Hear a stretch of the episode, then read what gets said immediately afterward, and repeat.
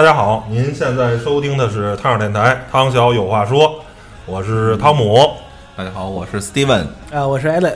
哎，齐哥是好久没聊了啊，那个因为工作比较忙，当老板，对所以呢，平时这个事儿啊特别多，呃，想见齐哥呢，想见齐哥是挺难的，但是呢，齐哥呢。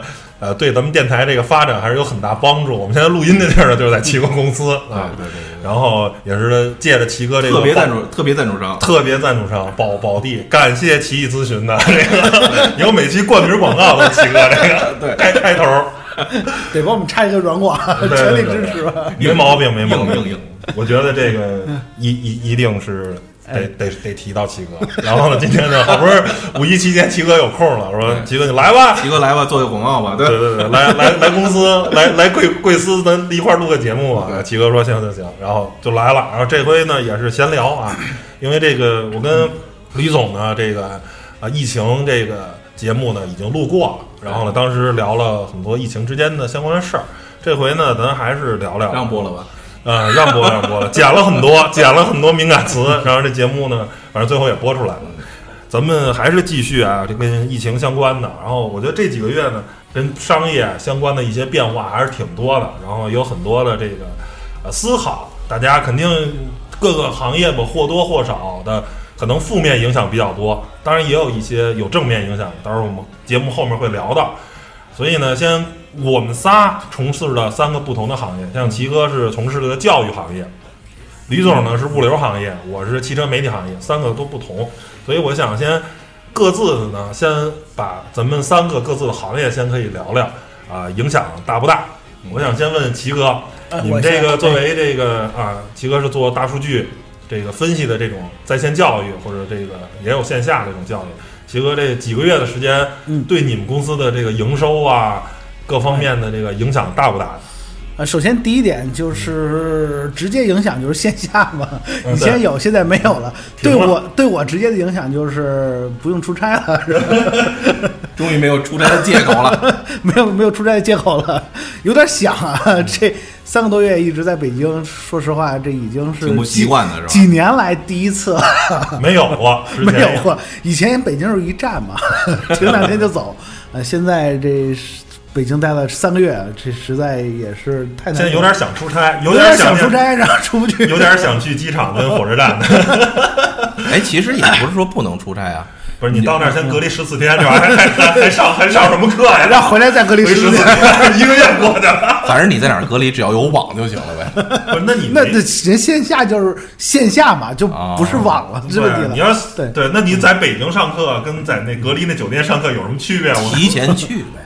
所以，所以咱们现在不是说那个不受影响吗？教育行业那不受影响，实际上就是线上这一块儿不受影响。嗯，但是线上得对对，这大家为了努力生存嘛，反正都要有这么，就是以前我们可能做线下的比较多的这种教育机构，那现在可能都都得想办法，就积极开展自救工作。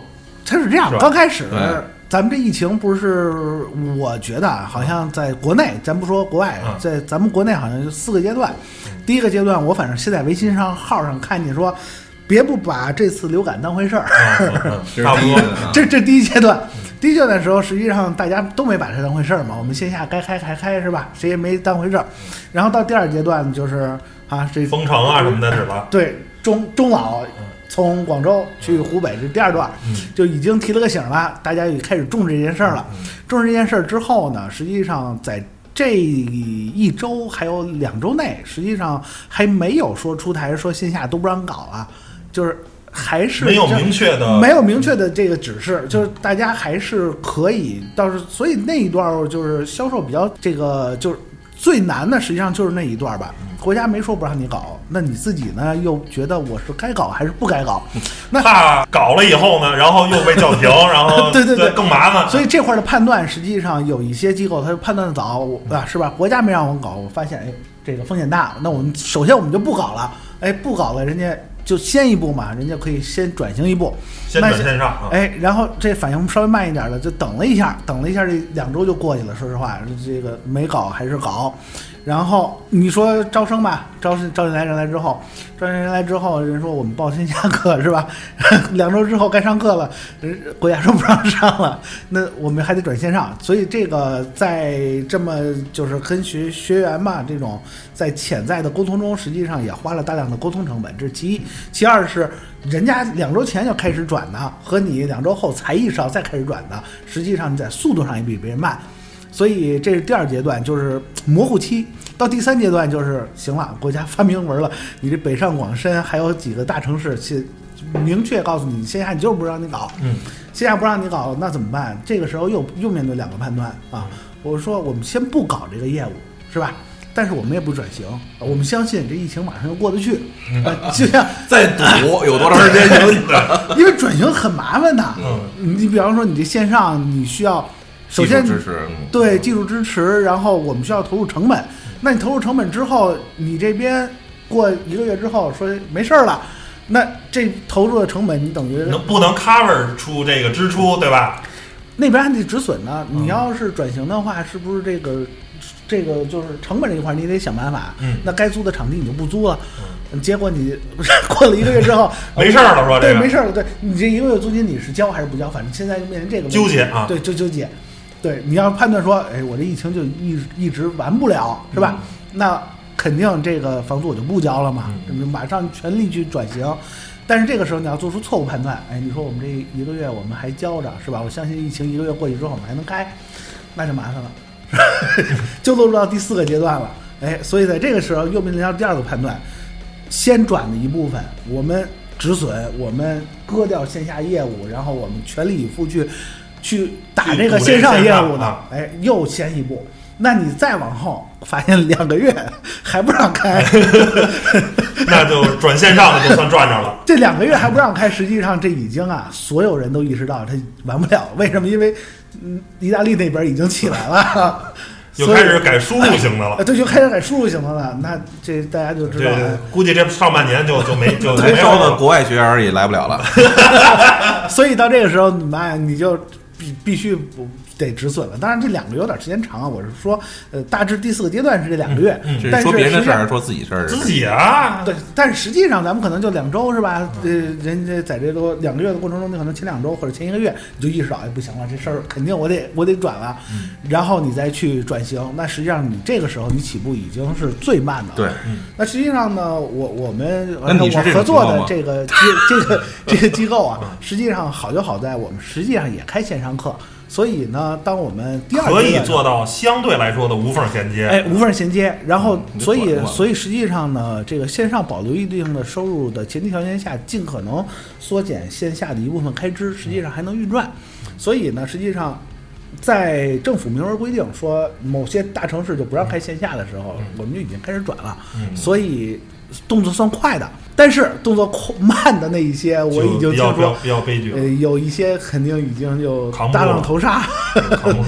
因为好多教育机构实际上它在融资嘛，就是你就边做着事儿边去找钱，有钱来了，你这事儿再多做一点，那这个时候就面临你这疫情方向上如果判断失失误，实际上你融资那边融不过来，那就没有现金流，你这企业你当时你就面临着倒闭风险，所以实际上都说对教育业没多大影响，其实影响不小。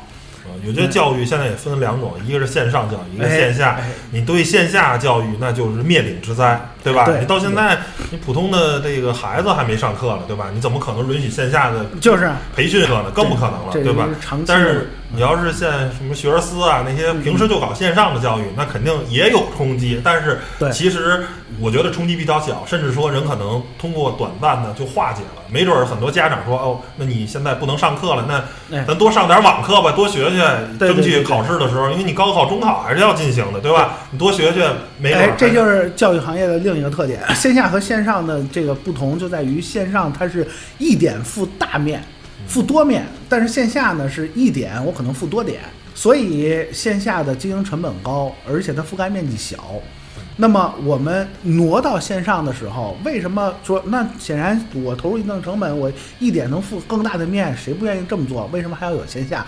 就是因为这个线下很多人对他认可，对这教育质量的服务，他需要有这么一个学习环境。还是这个面对对 face to face 这对种感觉 face to face，对比较好所以我线下他你没有我就不报课，对吧？你有了我才来，所以线下才能被这些这种学习惯性生成一种学习习惯，所以一直撑到现在。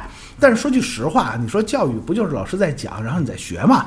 线上和线下只是形式而已，只不过人他刚开始他不认为说线上是一种学习的渠道，因为我们都习惯了线下受教育。但是这疫情就让很多人的意识强制性的对。你现在行，线下没课了，对吧？学校都没有课，你必须得到线上去上。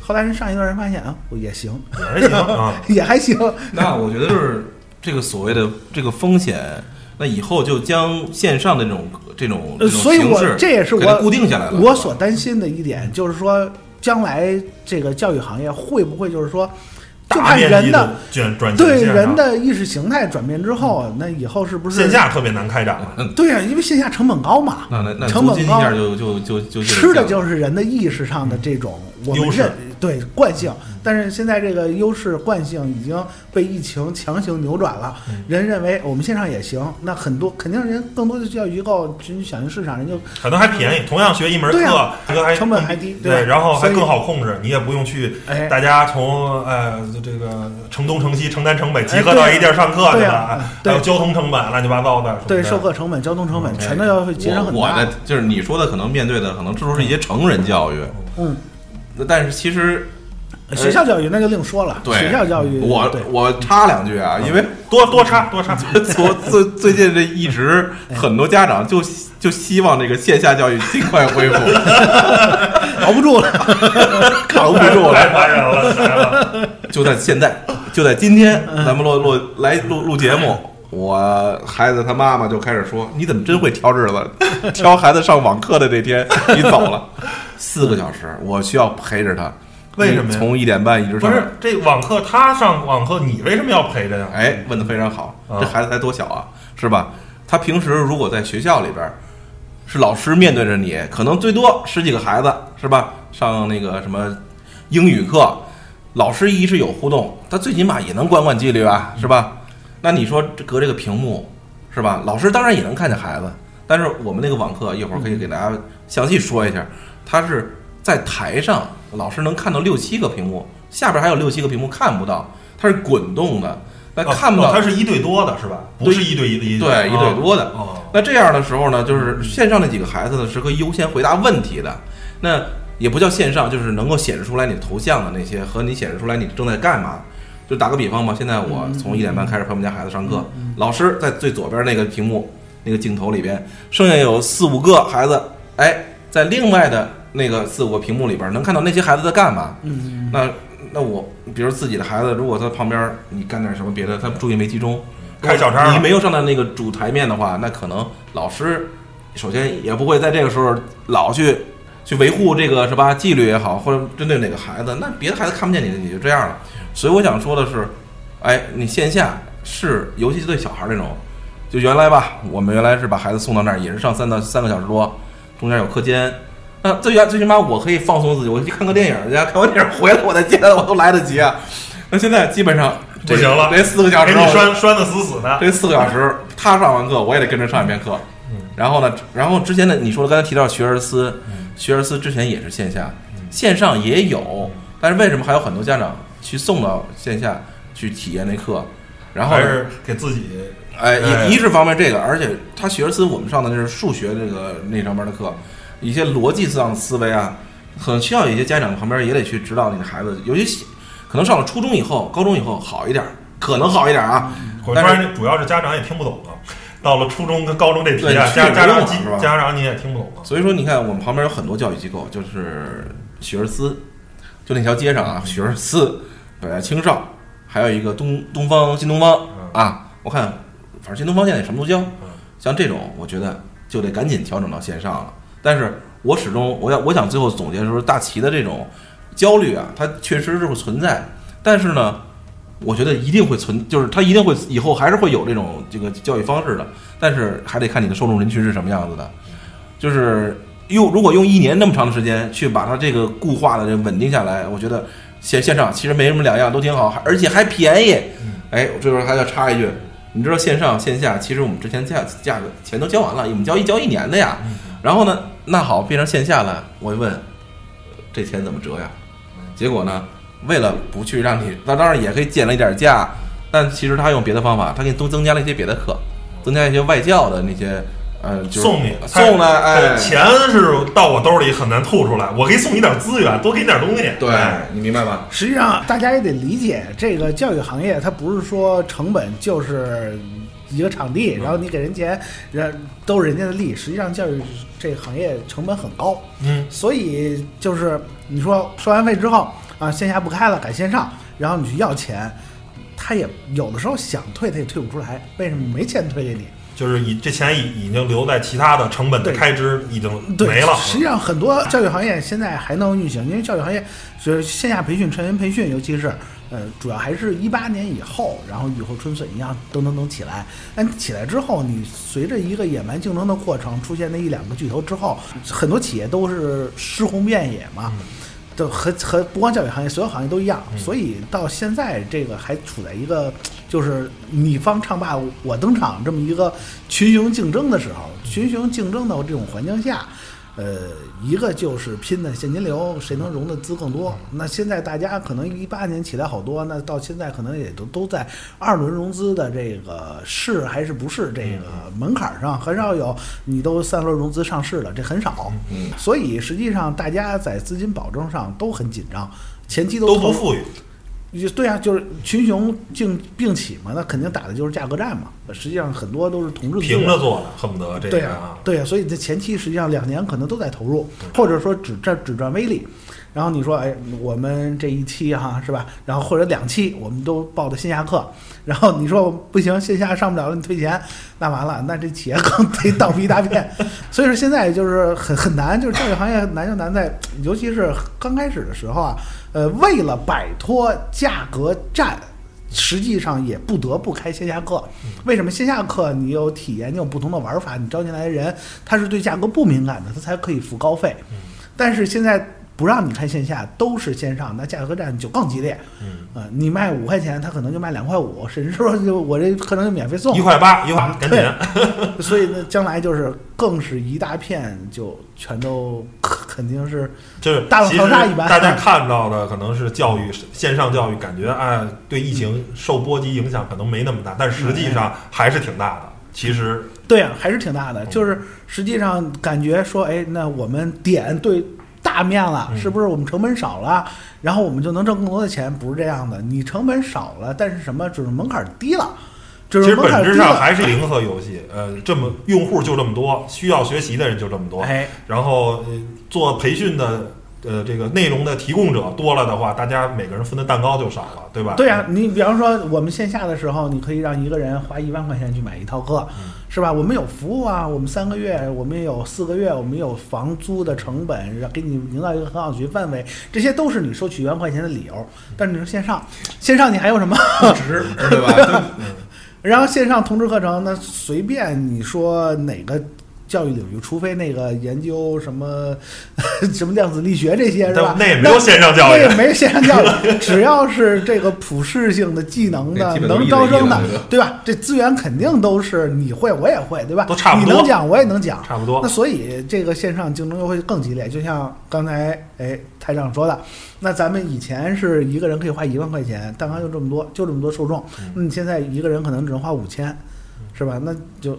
减半儿，但是这五千还有一堆人，还有一堆人说我们就要一千就行了。所以这就是现在疫情啊对教育行业的一个冲击吧。但无论到时候，其实要把口碑做出来还是最重要的，是吧？做口碑，关键是你得有时间，你得有钱。所以实际上到最后拼的还是谁的体力好。嗯，你能不能撑得到那个时候，对吧？其实还是不容易。你光光有这个，如果疫情晚晚两年、晚五年到的话，你们把口碑做出来，可能会受影响会小一点。但是，哎，也得有限。不是你就算疫情就是晚几年，然后咱们这口碑有你够大，实际上它受的冲击也不小。你比方说像学而思、像新东方，对吧？那开了那么多线下的，它成本是多少啊？就光房租的成本就有多少，对吧？所以你这一个月都不容易，两个月不开。是吧？三个月、四个月，你到半年不开，实际上就是还能剩几家？巨头有巨头的操心事儿，哎这个小小公司有小公司操心的事儿，反正都都操心，都难，没有，而且关键是你疫情受影响的话，其实我觉得想去接受培训的人可能也少了。对吧？原来是我收入高，对吧？我工资也就不错，我想提升我自己的技能，我花点钱去搞这个学习，是吧？成人的这些，你现在我工作都没有了，我都吃饭都成问题，我还哪有钱去学习呀、对吧？就是说我我有这五千年，我先想想下个月我吃啥了，对对吧？就是说，这现在这个压缩啊，就是说这种收缩、这种需求，它如果是短期的，将来有一个释放期，实际上还好一点儿，但是呢，也不是那么乐观。就是为什么人一旦习惯了线上这种教育之后，他这是一个潮流，他不会说几个人我需要线下，企业就专门去开线下了。更多人都习惯线上的话，将来这个就把这个业务卡给砍了。对，释放出来，但是你的价格定位你还是定不高。那我是不是想说，如果一开始有个企业，他就专门专攻线上教育的，把线上教育的做的那种，无论它是 A P P 也好，或者它的那个那个那个各种用户体验用户体验互动特别好的话，那我觉得这次对他是一反而是个机遇了。那实际上很多企业不都是做线上，专门做线上的嘛？嗯人家有线上基因，虽然说有一些机遇，但也不好做。为什么？我们做线下的不做线下，改做线上，就是对它的竞争，就是对它的冲击，是吧？一样，总体来说蛋糕小了，大家每个人需求不变的情况下，对你客单价少了，客单价少了的话，那肯定分的人多了，客单价再少了，呃谁挣钱都难。明白明白。李总，讲讲你们这个物流行业了。上期已经说了，咱这天上一，脚地上一脚，先是高大上，我们这个就是下九流了。你们这没有你你们这是基基础 对对啊，全球的口罩是吧？一来一进，来说说你们这物流行业吧。你说运费暴涨，嗯你们是不是发国难财挣了这么多钱 不？能招恨啊！首先，钱我们也没挣，是吧？那个疫，刚才齐哥一直说是从疫情开始分四几个阶段，我们上来就一个阶段，嗯，就是运费暴涨，不是仓位仓位紧张，真不是我们上哎对仓位紧张嗯。首先上来就是一个阶段，就是叫贡献阶段啊。我首先我先分这么一个，我后边要说几个阶段，我自己现在还没谱呢啊。就是就是首先第一个是贡献阶段，为什么？因为大家都知道，物流行业一到临近春节，基本上就歇歇消消停了。嗯嗯，你咱们物流说大了，你是吧？那是属于叫什么有那个运输设备的那种，属于就是最基础的什么空中是海上还是陆地上？那你说这种国内的这种长途车的物流，基本上不是那种特别是吧必要的，那基本上该停的也就停了。你这些直接影响你会。在这个淘宝会在头三三十儿之前买什么东西？你期望着它能在三十儿那天或者说第二天能首送到吗？先购物的需求也少了，大家也都都该回家回家了，对吧？哎，那那那就基本上这个从物流行业来讲，正常来讲啊，在疫情开始确定武汉封城那开始那那段阶段，那我觉得它的影响至少没有那么大，给我们感觉。但是呢，马上到了我们意识到。国内的口罩是一个叫什么一个特别大的一个紧缺紧缺的时候呢，然后呢，我首先我们是，因为我们首先定位呢，因为虽然我是物流行业，但是我物流行业还细分很多，嗯，我们属于电商相关的。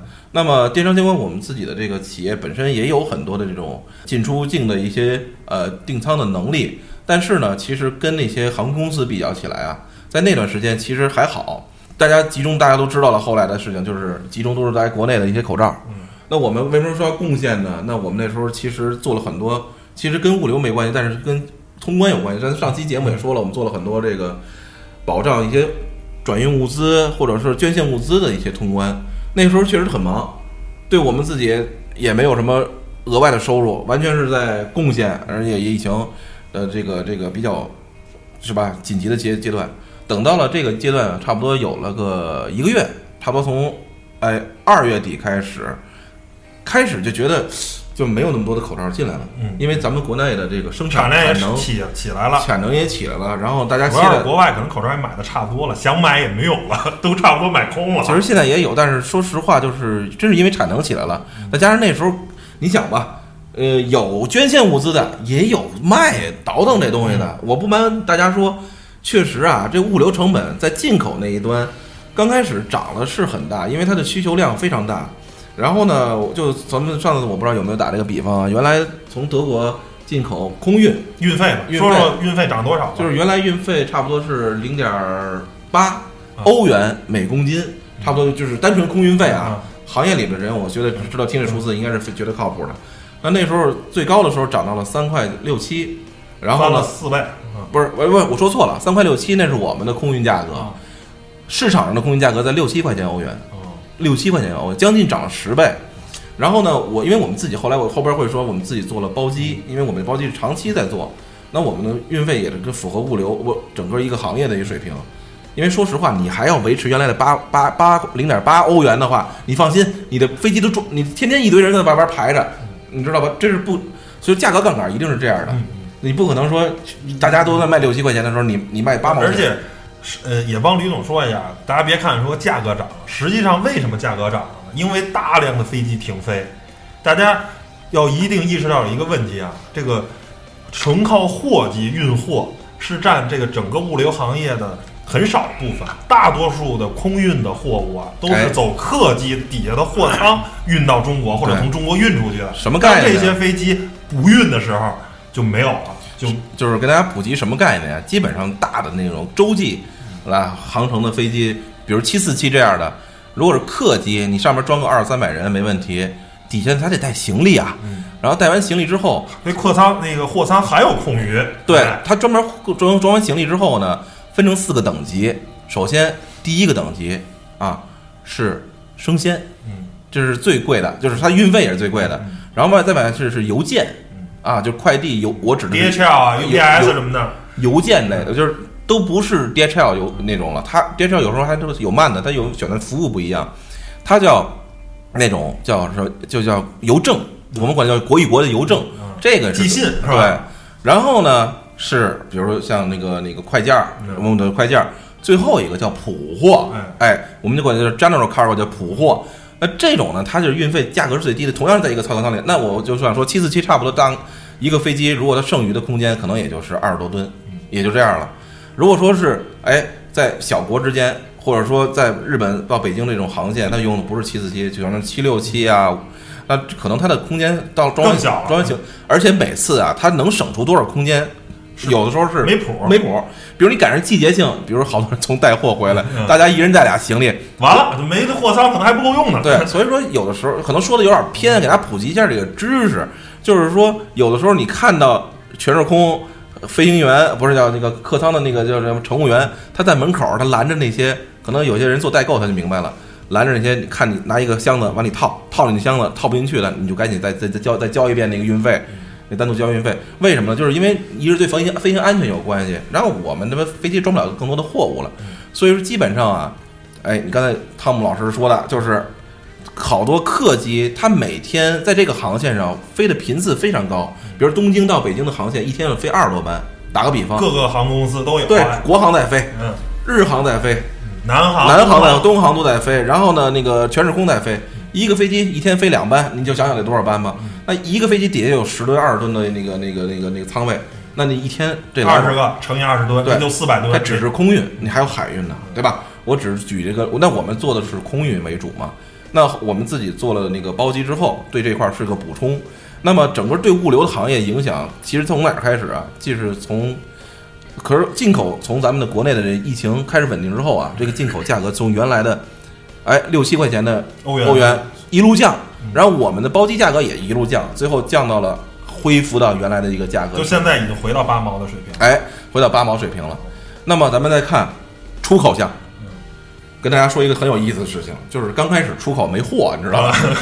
因为包机是你一来一往，我们包包包全就就往返的，全全程那么出口没货，为什么？首先，正常来讲，在这个时候，一般货呢，大家也不会有，因为大家都在没生产呢。对尤其疫情过去了的那个第十四天开始，然后呢，复工还没充分复工，也没货，对吧？一是没货，二是没复工，然后呢，就是也没人去采购。另外呢，就我觉得最重要的就是还是飞机没有，就飞机没有，完了也不就是一是货没有，然后我们飞机当时我记得最清楚就是，整个一个飞机一百来吨吧，可能也才装了百分之二十到三十，都是空着的，上面的就基本都是空的，就你回程货没有。然后就是回到海外的，那对物流影响其实还是蛮大的。但是因为毕竟它是双向的，一进一出，那最起码回来的能那个 cover 一部分，哎，能 cover 一周成本。然后呢，再从另一个角度来讲，到现在出口，那出口现在基本上疯狂了吧？疯狂了，因为从意大利口罩。啊，从意大利开始，因为我们那时候去欧洲的是我们的航空线就是去欧洲的，嗯。然后呢，我记得这个从二三十块钱的运费，我人民币吧，说的是人民币，人民币啊，人出口咱就说人民币了，那，现在已经涨到七八十块钱了，现在现在还扛在七八十，嗯，七八十，而且你还根据货物不不同，然后呢，基本上运费会有一些不同，比如说重货啊，轻哎，对对对对。抛货因为像口罩这种属于都是抛货，比较轻，特别轻、特别轻的货，那基本上它运费还会很高。所以我觉得，你说对物流业，可能大家都觉得啊，你们赚翻了啊。其实也不是，其实我觉得啊，有一部分是，就是呃，对于长期在这个行业里边儿去摸爬滚打的人，我觉得可能这是一个对冲，因为之前你赔的时候你没见过呀。做包机的好多也不是很，就是做包机也好，或做我们那种传统物流的，也不是一直都是这么旺。那很多现在是属于再加入进来的，比如说我知道的一些公司就知道把那叫客载货，是吧？把客舱的改了，然后呢去去做这航线。其实这个并不是为了挣多少钱，而是为了少赔点儿。这个汤姆老师之前我们私底下也说过，就是如果你这个飞机原来坐人的，你没那么多人走，也没有那么多人来，然后也不允许那么多人来，也不允许你那么多航线进入，那怎么办？就把它客舱的功能改成货舱，那该能搁的地方的搁货的地方能搁而。且口罩也轻，对吧？它也对啊，，它它也没那什么，所以说原来你看我我跟汤姆老师有时候去机场那边拍飞机，那天我去，好家伙，原来是就是看眼看着飞机从那跑道上飞，现在那中间那个跑道，我们首都机场那个，我都在那待了一个多小时，没有一架飞机起飞。飞机特别少，就非常少，降的也少，落的就是起飞的也少，所以整体的整个物流影响，首还是先挺大。还是挺大的。但是呢，怎么说呢？就是它是一个，就像刚才说，我们是基础，是吧？还有国内快递，还有就是一些什么那个就第三方的这种叫什么派送的这种叫什么那个快递小哥的给给叫什么送什么那个那个食品啊，或者说那个那个一般的快递，或者说是美团外卖啊就外卖这种外卖，其实我觉得，总而言之吧，就是物流在整个疫情过程中，它肩负起了非常大的这个叫什么这个基础的一个社会责任，社会责任，这真的是这样，毋庸置疑。然后其实大家可能你这这两天见的最最多的就是叫什么陌生人，可能就是物流小哥了，尤尤其在这前两个月。虽然当然物流也不能送到家门口啊，那除此之外呢，我觉得后期可能受到影响会更大。为什么？我们看整个物流它来自于什么？来自商业商业行为，来自于整个国际贸易。那国整个国际贸易，它是可能每每个国家，因为刚才大齐说的，包括教育，它可能不是做实体。那其实，在我们看来，很多做实体的公司，尤其像美国这样的，呃，中国可能也有一些，好像欧洲那些做实体的企业，无论是买也好，卖也好，多多少少会因为这场疫情，会造成了很多的这种影响影响。那他们影响了，那整个没有贸易的这种输入输出，至少比例上没有那么大的话，它也对物流肯定也是有一定冲击的。货量少了，对物流行业一定是受影响。然后最后我要说的是，我们本身原本我们做的是跨境电商的这个行业嘛，那物流其实在我看来啊，如果这个需要去观察啊，就这个也需要大家各自去看，大家可能看一看。如果说真的你自己在整个疫情生活过程中，你的行业受影响了，你还会花那么多钱去采购国外商品吗？嗯，可能你就会转变一些思路了。我去门口超市买点儿，尤其是食品啊，我就觉得当时在超市购物的时候，很多就是那会儿韩国先起来了，然后韩国商品就没人买，然后意大利起来了，意大利的商品就没人买。是吧？所以我觉得这肯定也受影响吧。现在美国起来了，我到我到超市我就得想想啊，美国进口牛肉买买卖不买了，买咱国产的，是吧？对，所以说整个全球一体化的这种商业行为，我觉得就是尤其我们做跨境电商的这个物流吧，其实特别受，只要大家有这个意识，就像刚大齐老说，啊，不是线上我有那么多的意识去转，那渐渐的人就接受这种了。那其实大家现在，我除了买家乐福的产品，买什么那个什么那个那个叫什么金恐龙产品之外，我买国内的食品、国内的消费品，那我也想去买国外的。那这种以后会不会造成就是大家都觉得啊，我今今年年景不好，向内了就。对啊，那我就先不去采购海外的了，然后呢，会不会受影响？这个我觉得有待观察。但是给我个人感觉，今年整个形势会有一些下浮。但是呢，如果说应对得当的话啊，整个行业调整的好的话，我觉得还会比较好。但是整个空运行业，我可以跟大家透露一个信息，就是基本上在今年年底之前，感觉都一直会是属于至少出口项的这个，因为国外疫情，我我们自己分析，因为我们是看整个航空市场运价和预期，和有还有就是那个航空公司，因为飞机是人家航空公司。从航空公司租租金的一个长期来看，人现在已经租到年底，而且好多公司跟我这边要签到明年年底的。我感觉，说实话啊，就是可能整个航空运输的这个今年是一个大年，至暗时刻嘛。呃，不不不，你是反了，嗯，就是航空运输在今年是尤其的高，这个价格。就是客转货了。嗯哎，价格，但是对于航空公司来说是至暗时刻。有我看的照片，对大量的飞机，就那些客机航空都都停在没错机机坪上，因为没有客人。对，所以航空公司必须就是我你说它是客运啊，货运正正正相反。现在等等于是什么呀？奇哥是教育行业，线下转线上，航空公司啊是得从客运转货运了，你得多运点货了，对要不然自己就那些飞机就全搁着。对，而且先说实话，咱中国的货运飞机少。嗯，之前我看过数据，就是说比例很低，很很低，就中国客就客机多，然后货机少，就是中国真正做自己完全是做货运飞机的很少，但是海外比较多。所以你就说实话，我们从年底看今年的这个租金，就我们之前可能是一个数据啊，可能百分之五十的增长，就是对啊，比原来就是他原来租印尼飞机啊，飞这往返需要多少钱？他现在要租涨价。涨价了，为什么？他自己也预期现在市场那么好，他为了让自己把自己客运那部分背回来，他那块儿是零，我这儿涨百分之五十，最后还是减了收入了，哎对对吧？但是我少赔点儿，要不然我是真扛不住。所以说，如果就长期去做这个业务的人啊，就是你去年就已经把这整个飞机都已经定下来了，一周多少班，嗯然后几架飞机你定好了，只要他不撕毁合同，你放心，今年你是赚赚的稳稳稳赚稳赚盆，赚的盆满钵满。但如果说你就是啪就进来，刚进来就跟大齐说，哎，我我我这看看风向再说吧。你放心，你租金你租飞机那个价格早就已经比之前两个月以前、三个月以前的价格这个。就跟那什么似的，就是一看这口罩这么火，好多人啊就开始买设备，开始生产口罩了。但是其实那时候已经就黄花菜都凉了，人家人家本身原来是既就是叫做既得利益者，对吧？你突然再来的话，那口罩的生产设备其实也涨价，什么都涨价，熔喷布也涨价，你生产的成本是一定，而且你还叫做。不轻车熟路，对吧？你还是一个三清子，对吧？根本就不了解这行业，就突然加入进来，你想趟过浑水，其实大概率是会赔钱的。后面我们可以稍微说一点儿，然后我稍微说几嘴我们这个汽车媒体行业。之前，呃，跟杨广已经聊过一期了。其实我们这行业也是特别惨啊，呃，不是最惨的行业，但是呢，也是比较惨的行业。首先呢，就是说从上游来说，是吧？吕总他们那个上游是客户，是航空公司，这是他们的这个上游的那种。我们这是汽车行业呢，这绝对是至暗时刻呀、这个销量惨，刚开始国内销量惨，现在是全球是惨。呃，这个各种工厂根本就停。没货，还是说根本就没人买了？现在是啊嗯，全断，你知道吗？欧洲的那些，包括美国的汽车，汽车先从国际上说啊，所有的汽车厂商停工，就那就根本就不能干。实际上需求是有，现在就是呃，需求其实也在减少。就是齐哥，以你想，你现在会买车吗？在这么一个背景下，你有钱，你可能我买了买了买了新的那个小牛，是你说的不是改拉多，你说的是小牛，嗯，电动车。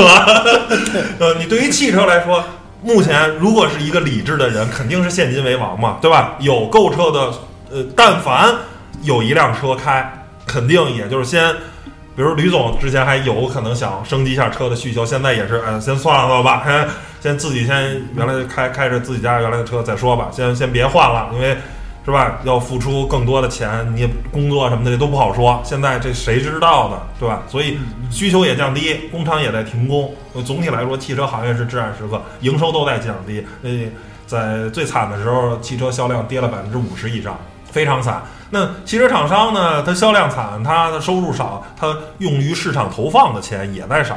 同时呢，按理来说，这个新车呢，它是有一个发布的节奏，有新车上市，一般为了造势嘛，有新车，那我投放一波，是吧？找一些媒体合作，我们上市新车了，大家快来买啊，对吧？有一些固定的，那现在都新车，各种车站也取消了，也没新车上市。最近这一个多月才开始搞云上市发布，对吧？就开始就只能搞直播了嘛。其实跟齐哥这差不多，就云上市，没有观众，然后呢，领导讲讲话，找点明星啊，唱唱歌，跳跳舞，然后呢，把这个跟大家看的综艺节目似的，就根本就没有底下没有观众，只能搞这种活动。然后呢，才开始有些复苏，从。啊，四月份吧，三月底四月初，然后呢，我们这儿这边的你感觉稿儿才开始多，就原来那一二月基本就至暗时刻，根本就没有稿儿可写，您没有啥都没有，你写什么呀？顶多就是防疫的时候有各个车企捐点款呀，或者什么做点防疫措施啊，推点什么 N 九五规格的那个什么，就就是没什么东西，就大家普遍都是，所以反正对于汽车行业跟汽车媒体行业影响还是很大的。然后呢，很多的这些。巨头，你比如像汽车之家什么的这些呢，呃，还是跟齐哥说的，盘子大，对吧？人家又是上市公司，比较容易。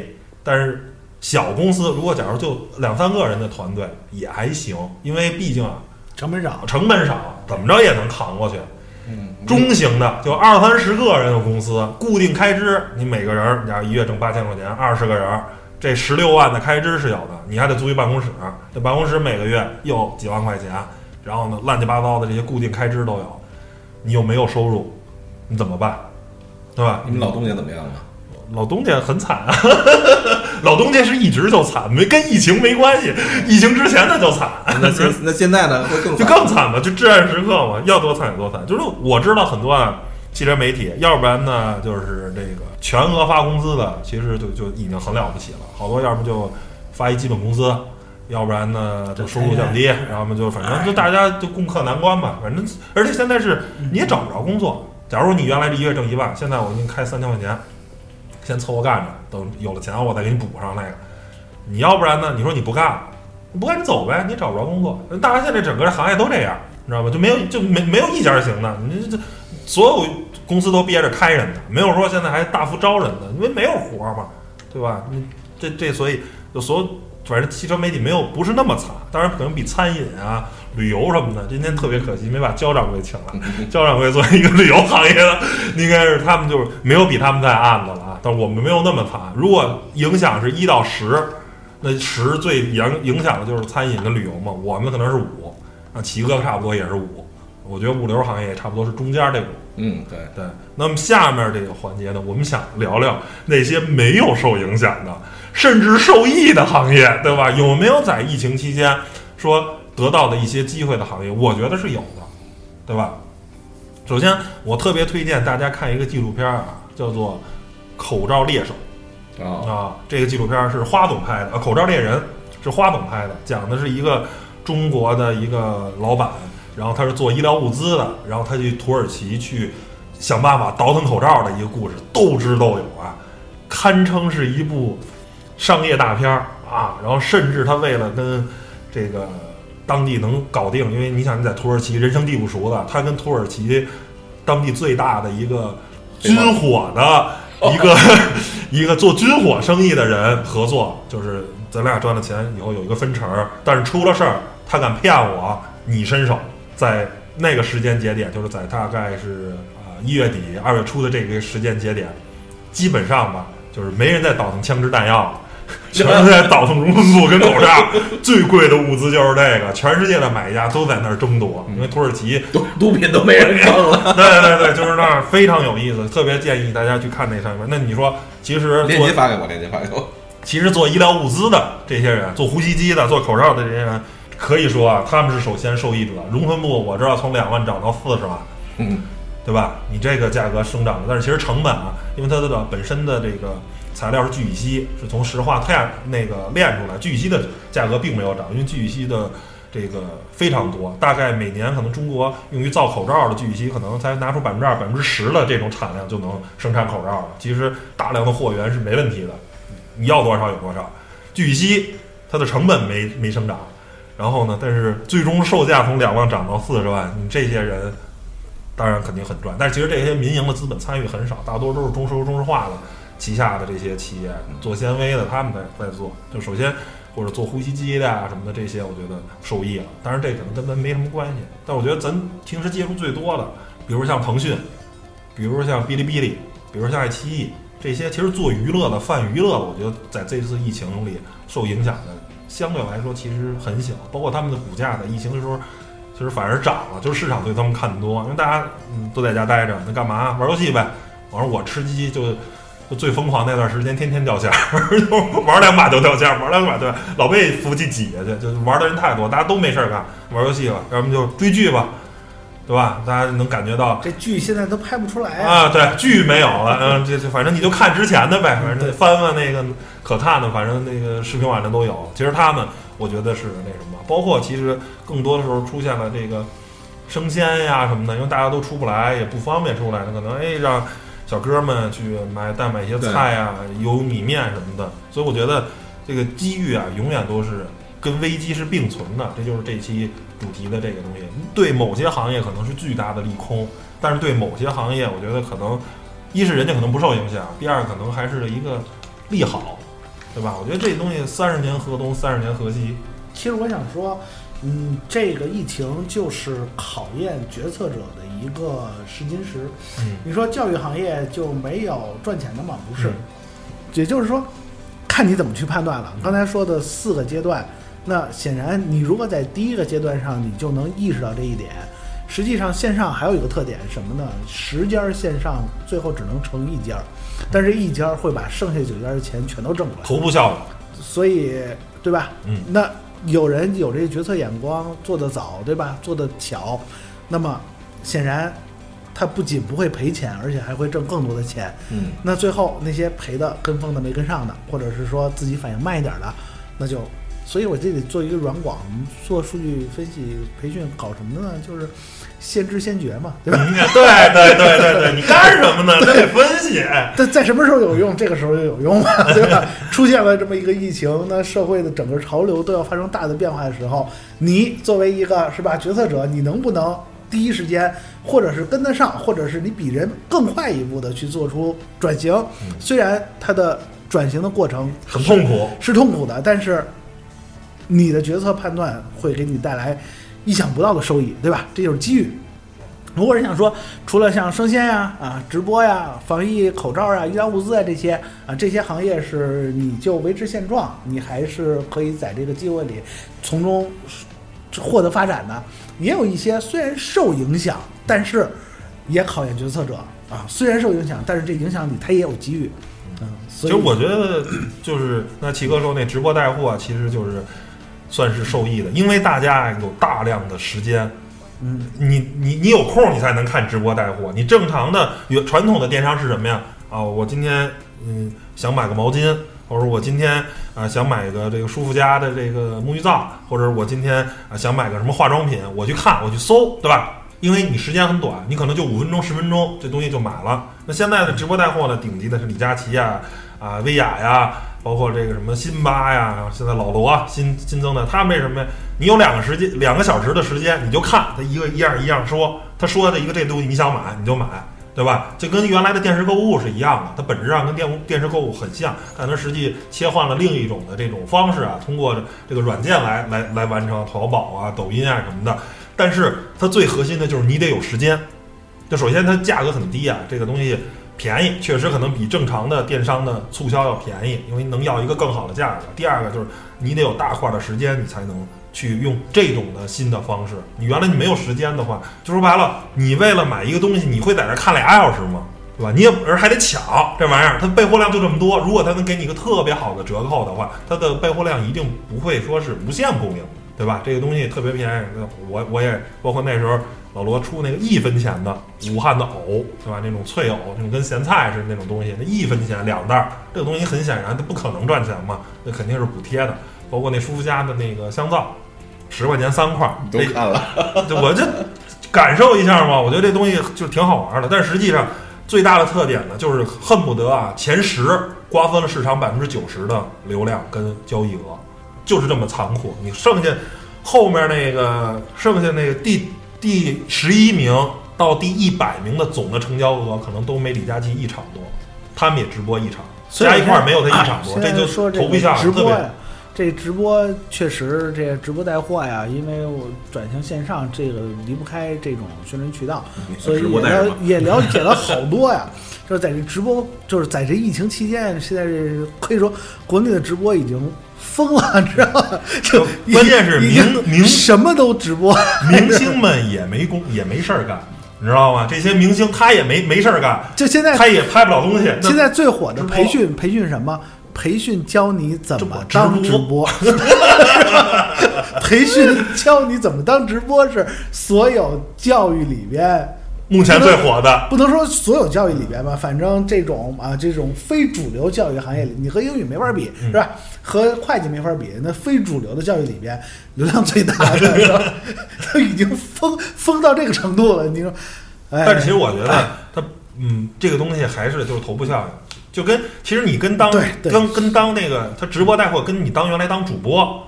对吧？真正的主播火的就那么几个，剩下的常年你就几百个人或者几十个人看你，那就没有任何的效益嘛。你就或者你当自媒体那些大的那些 UP 主们，对吧？每条视频都几十万的浏览量的，这个几百万的浏览量的，那就他们赚钱。剩下你作为一个视频，就几十人或者几百人、几千人看，那那收益是非常非常低的。那个那个视频网站返给你的那个收益，你恨不得连饭都吃不上的，那就等于白做。你也。人家做一个视频，假如用三天五天做一个视频，你也用一视频，也三天五天，人家这一个视频最后可能能带给他三万块钱的收益，最后给你带来三百的收益。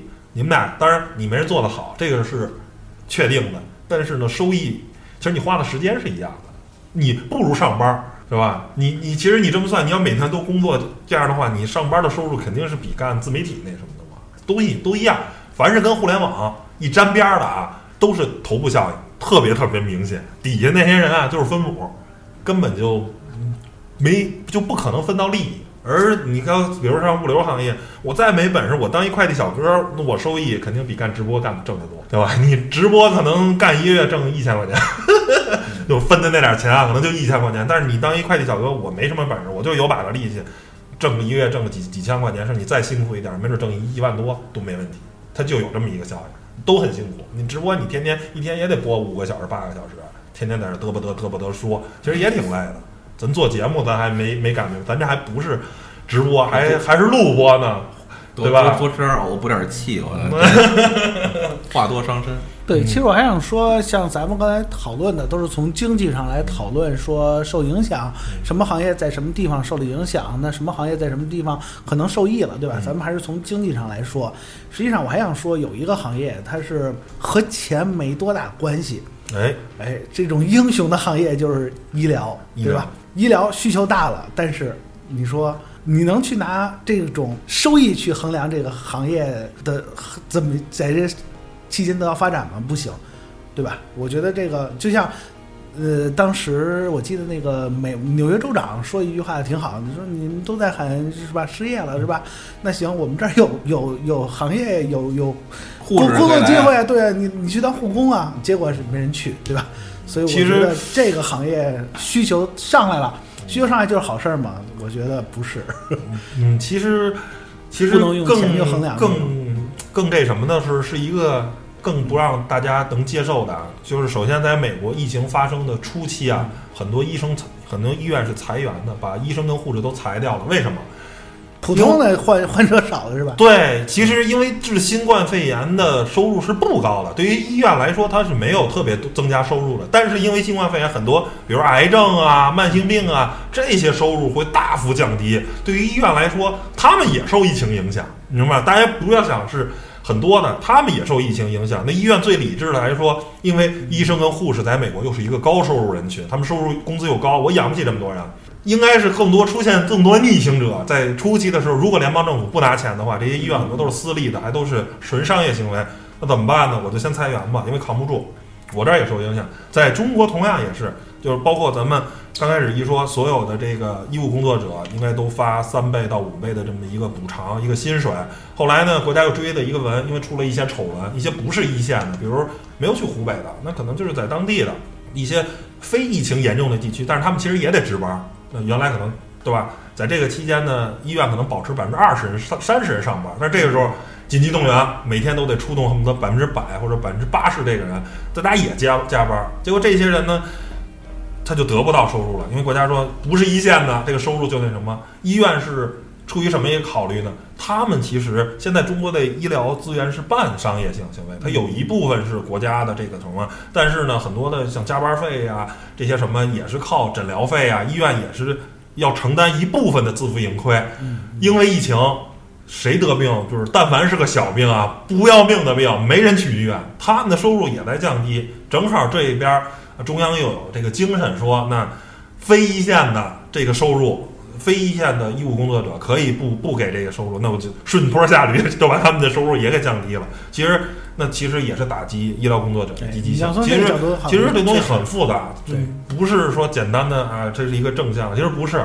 东西甭管是只要你这个医疗涉及到商业，有一部分商业元素的加入，那最后都是要算账的。因为新冠疫情，其实甭管是对美国还是对中国来说，医疗行业它也有打击，很多很多人他也不去看病。就比方说这牙疼，哎呀，对啊，算了算了算了吧，别 别别去医院了，疼会儿疼会儿总比得了这个肺炎强。行啊，然后最后再说说说，其实。贯穿的主题，我觉得疫情中是危机也是机遇。其实，在疫情期间出现了很多特别好的投资机会。最简单是那个原原油宝是吧？对 对，原油宝特别好的一个投资机会。你，我想这么说啊，就是首先啊，这个原油宝呢，它是一个，我觉得这个东西它是有一个制度上的一个缺陷啊。它号称是挂靠美国这个 WTI 的这个原油期货。但是呢，其实你自己本身，我想说，你买期货就好了。你如果不不方便在美国买期货，咱们上海的这个期货交易所它也有期货。然后呢，因为你买的实际上是一个期货标的的理财产品。这中行出了最大的问题是什么呢？中行它是有交易时间的，因为跟美国它有时差，它到五六点钟它就停止交易了。那时候那个原油还在十美元，你就不能交易了，因为它不能跟，因为中国它。咱咱有跟美国有时差，它要休息嘛。那边呢还继续交易，就一直跌一直跌，你就来不及斩仓了。第二个是，也从来没有人能想到原油怎么会能跌到负数呢？因为考虑就是跌到零元或者跌到一分，然后被平仓掉。被平仓呢，你买了一百万，那你这一百万就全都亏光了。它怎么会有负数呢？负数你买一百万的话，你要十块钱买了跌到三十斤，你最后还欠银行三百多万。他他他没人会考虑负数，所以所以这个东西，呃，就等于被坑了。但是但是这个东西还有一个问题，你如果当时要是开的空头呢，你如果当时要是做空呢，那其实你是赚疯了。这东西就是首先说，最后被证明赔的很多人啊，是对期货根本就不懂，只是觉得十美元的原油太便宜了。啊，多少钱的原油太便宜了？那你这东西就是我中行确实也有责任，但是首先呢是你出于对期货市场的不理解。我可以给大家分享一个，我自己平时只玩股票，期货呢我不玩，我就没事儿呢。我说这个，哎，期货，我说这有意思，都跌到这儿了，我先我先尝试一下，我也不敢直接买，我说这玩意儿风险太大了。我说我虽然我没有炒过期货，但我知道期货因为它有杠杆，它有平仓这个东西，风险特别大，它有模拟盘。知道吗？有同花顺那软件，它有模拟盘，然后它送我一百万，假的这个就跟玩大富翁似的。我说我现在拿这个玩一玩，试了一个星期的时间，我这一百万就变成三十万。我还是买的真正的期货，期货的特股票是什么呀？你市场再跌，它有一个复原，你股价从十块钱跌到五块钱，OK 没关系，这只是短期的这种行为，跌到五块，你虽然十万块钱就剩五了，等被套了我就死等。如果这个公司没问题。它如果就是值十块钱的话，它早晚还能涨到十块钱。只要这公司它值十块钱，没问题。期货不是，期货是即便现在这个期货二十美元，是不是被低估的期货的价格？是，没问题。它可能到年底就涨回四十了。但是在这个过程中，从二十美元跌到十美元，你操作不当就被强行平仓掉了。你就这个，它是每个月的一个合约，它就没了。每个月清零，每个月清零。它是有这么一个东西，它跟股票不一样，它本身拿的是一份合约，这个合约没有任何的价值，只是规定在某一个时间节点的，大家以一个价格去交易，然后由多空双方完成，是吧？谁买谁去提货，谁卖谁那什么。然后呢，这个石油为什么会能跌到三十多呢？就是因为全球的需求量在降低。原来呢，每天我没记错的，好像是能消耗到一亿桶，在现在呢，每个月每天只能消耗七千万桶。首先呢，销销销量这个需求量降了百分之三十啊，需求量在降低。然后呢，这个期货的这个就是交易的时候，它是在美国的有一个地方的这个油库，这些所有油库都装满了，没有地方。全球所有的油轮能拉油的也满了，你知道吗？没有没没有东西盛油了，没有桶了，你明白吗？因为现在不拿真的桶盛啊，就是拿油库跟油轮来盛这些油，你去买，因为没有桶了，油就说白了，你要是能拉走，我就愿意给你三十多。实际上，在三十多美元的时候，就中石油跟中石化，咱就乐疯了呀。如果咱有桶，咱就去开多单呀，我就买，你交割呗。我我我一咋一艘游轮拉十万吨，我就买十万吨的接姐，啊！我把十万吨原油拉走，你还补给我一桶，还三十多美元，然后我我派船，我把游轮，我还把能把油拉走，赚疯了，咱这不就乐疯了？问题是中石油、中石化也没有游轮去拉这些油了，没人能交割，就卡死了，所有的这个就就封死了，没有桶了。每天往我这儿冒水，咱家这个各种可乐瓶子都装满了，还往外冒水，那这水我就不要钱了。谁能把这点水运走，赶紧运走，要就要么就溢了。嗯，它还不像牛奶，我可以掉在河里，倒在大海里。这石油掉在河里，倒在大海里，那是污染呀！三十块钱处理费不贵，啊，对，那三十块钱处理费相当于这什么呀？就跟人说相声的，你原来这捡破烂的家里有一沙发不要了，给二十块钱吧，嗯你把沙发拉走。现在捡破烂，你给我二十，我给你搬下去，哎我我收的是你搬运的费。它其实是这个，所以呢，就是说这种东西，像期货这种东西啊，看不明白的别买，这一下就上当了。呃，股票反而是买，比如说像特斯拉从最惨一千美元一直跌到三百五十美元，如果你有信心，你敢抄底儿，历史上最好的机遇就产生了。也就这两年，不是就这一个月，三百五十元买买完了，买完买完了以后，只用不到一个月的时间就反弹到五百美元这个价格，就五六百了。嗯，就翻翻番了嘛。包括就很多的公司啊，就是这些这些巨头，包括现在还有屡创新高的，就是这股票市场，如果是呃像亚马逊这些公司都是带屡创新高了，只是因为一次一个暴跌，它它它其实对它的本身的影响并不大。包括像腾讯啊什么的这些公司，如果你能你敢在分批这个买啊，在就是就是越跌越买，如果你认为它在像腾讯股价在三百一、三百二这个股价，你如果你认为是一个绝对的低点，你敢买吗？现在好像没记错四百多了，反正也有一个百分之二三十的收益。其实股价的机会啊是跌出来的，投资的机会很多时候是跌出来的。如果这个公司因为疫情的影响没有那么大，那越跌其实你越赚钱的机会。但是你要买航空公司跟石油公司就疯了，那股价就永永远没底儿了。但如果你买的是那些对疫情不敏感的公司，它也跟着一块儿跌了，那机会就来了。其实所有都是金金融危机，包括这疫情，它造成了全球市场的这个机会是非常大的。涨，东西价格越高越涨，它风险越大。在底的时候，其实是没什么的。长期的看啊，这个只要全球经济在变好，而且我相信人类也的发展力啊，这个生产力也是在不断的增加的。这个公司肯定会越来越值钱，好公司越来越值钱，这是这是一定的。它盘子越来越大，这是没毛病的。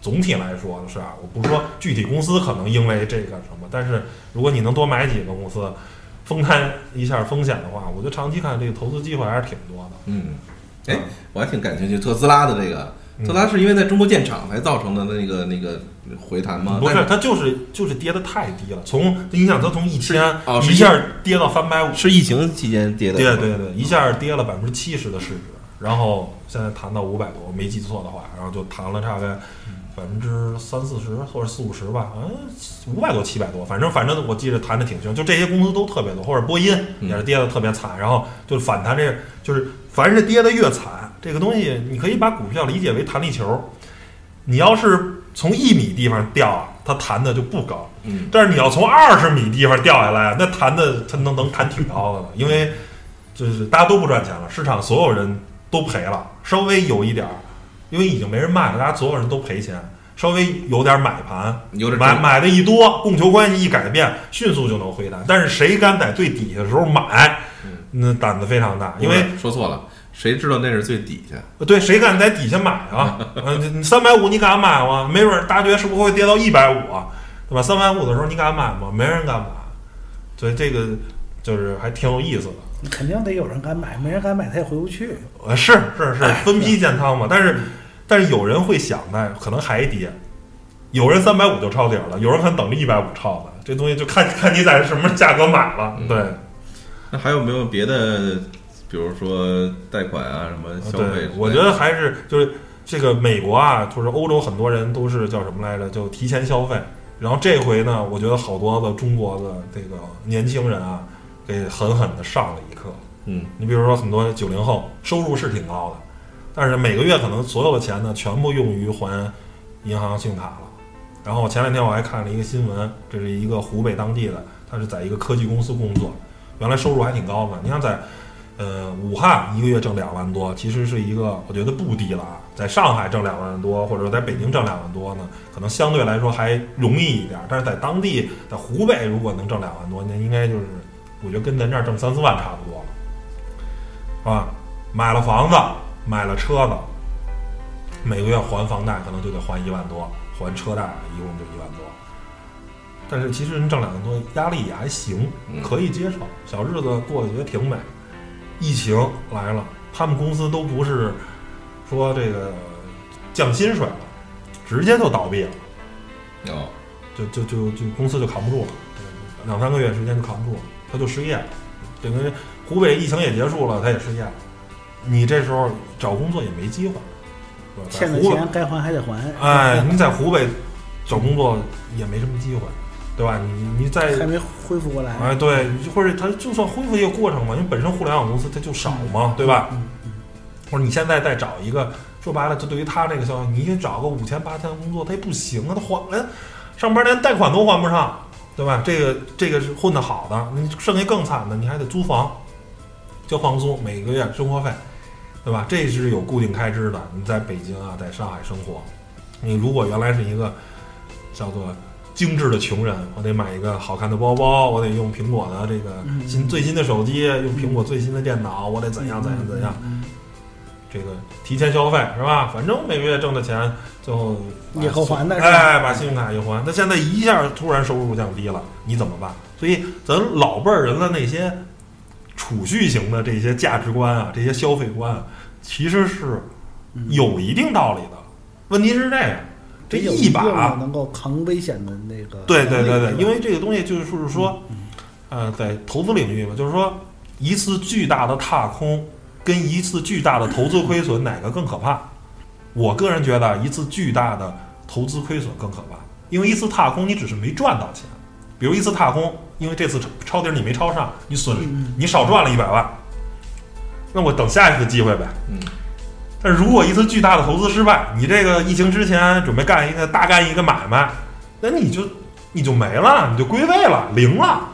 一个是你把你本身有的一百万给弄没了，另一个是我有一百万，我抄底儿我能变成两百万，我少赚一百万，这个是这个逻辑啊。你因为你这次失业，你可能就就一下就利滚利啊，这东西你还不上，那你就得可能就得借这个金融的 P to P，越滚越大，越滚越大，越滚越大。一两万块钱，最后欠个十万二十万的，这个不是什么新鲜事儿啊。这个每天这恨不得新闻都有报道，对吧？所以你然后然后发现有燃油原油宝这个东西给你买了，就是本来欠几百万变成欠几千万了。哎呦，这这要不是说这个，嗯，是实际上，我觉得这个炒股也好，还有什么基金也好，还有什么 P to P 投资也好，是呃那些为了以这个为生的人，咱单说啊，那些大户咱说，实际上很多小户他什么时间会进这个呃行业里来，什么时间会投资，实际上就是在自己最没本事的时候，最缺钱的时候，他愿意。你比方说，我自己能挣钱，我自己能挣钱，我首先我先想我怎么能挣更多的钱，投资心态它就少。当你自己挣不着钱的时候了，你自己家里有一个窟窿需要填的时候，你又没有办法拿其他的本事来迅速弥补这个窟窿的时候，这个时候很多人就想这个所谓的投机的心态去，旁旁门歪道了，哎，但是那个坑就会更大嘛。对这个东西都是就金融市场嘛，这种投资一定是全世界最聪明人在这玩，就没有比他们更聪明的了，对吧？这这华尔街呀、什么的这些东西，那可都是几百亿、几十亿的这个资金在里边进进出出的。你说你跟他们都不是从狼身上叼口肉了，是跟 这个猩猩、狮子、老虎 集合体的这个身上叼口肉，就是没有比他们更强的，他们就是龙，你知道吗？没有比他们更强的生物了，对吧？你你想从他们，你想从他们身上赚钱，那你怎么可能呢？对吧？行吧。然后我觉得本期节目就是给大家回顾了一下各个行业的受的影响，然后呢，也觉得其实机会也挺多，但是呢，我觉得就是像疫情啊，你想，零八年金融危机是吧？那次就是一次特别好的，你你其实。因为所有东西特别便宜，那时候股市就是我没记错的话，从幺六六四谈到了五千多点，就说咱就说中国股市指数都谈了三倍，啊，当然这次疫情再谈多少不知道，但是如果当时你能炒美股，或者说是你哪怕是布局一些咱中国股市，其实因为这次疫情很多口罩相关的行业，包括很多乱七八糟的，其实股价也翻了一番什么的，就是机会也很多。但是咱因为中国股市跌的少，所以机会不多。如果你要是去炒美股的话，那个很多机会最少是一个月三五十的这种概率，你别着急去交易，嗯，因为投资我觉得是一辈子的事儿，年轻的时候反而 就别别那什么，你你如果你以十年或者五年可能就有一次特别好的投资机会，你长期在看，或者你平时拿点少钱，拿个一两万块钱瞎玩儿，对吧？赔损了也不是，但是一旦有一次好的机会，你可能就可以用更多的钱去去试一把，没准儿这一次。你要是扔个三十万，可能就是一个月时间就又挣回三十万，这是很正常的事儿，嗯，对吧？那就没准是一次特别好的机会，而且只要其实你长期看，你只要相信世界经济会变好，中国经济会变好，其实大概率是没问题。就是长期做空股市是没有胜算的，你只有短期，对吧？你说长期做空没有说这个国家经济越来越不好什么的，那最后股市崩盘了，你也没法玩了嘛。所以他他做空的依据是短期的，你会不好。如果真的是就跟这个饭桌上似的，你吃哪个菜？我喜欢吃红红烧肉，我还是喜欢吃这个这罐焖鸡。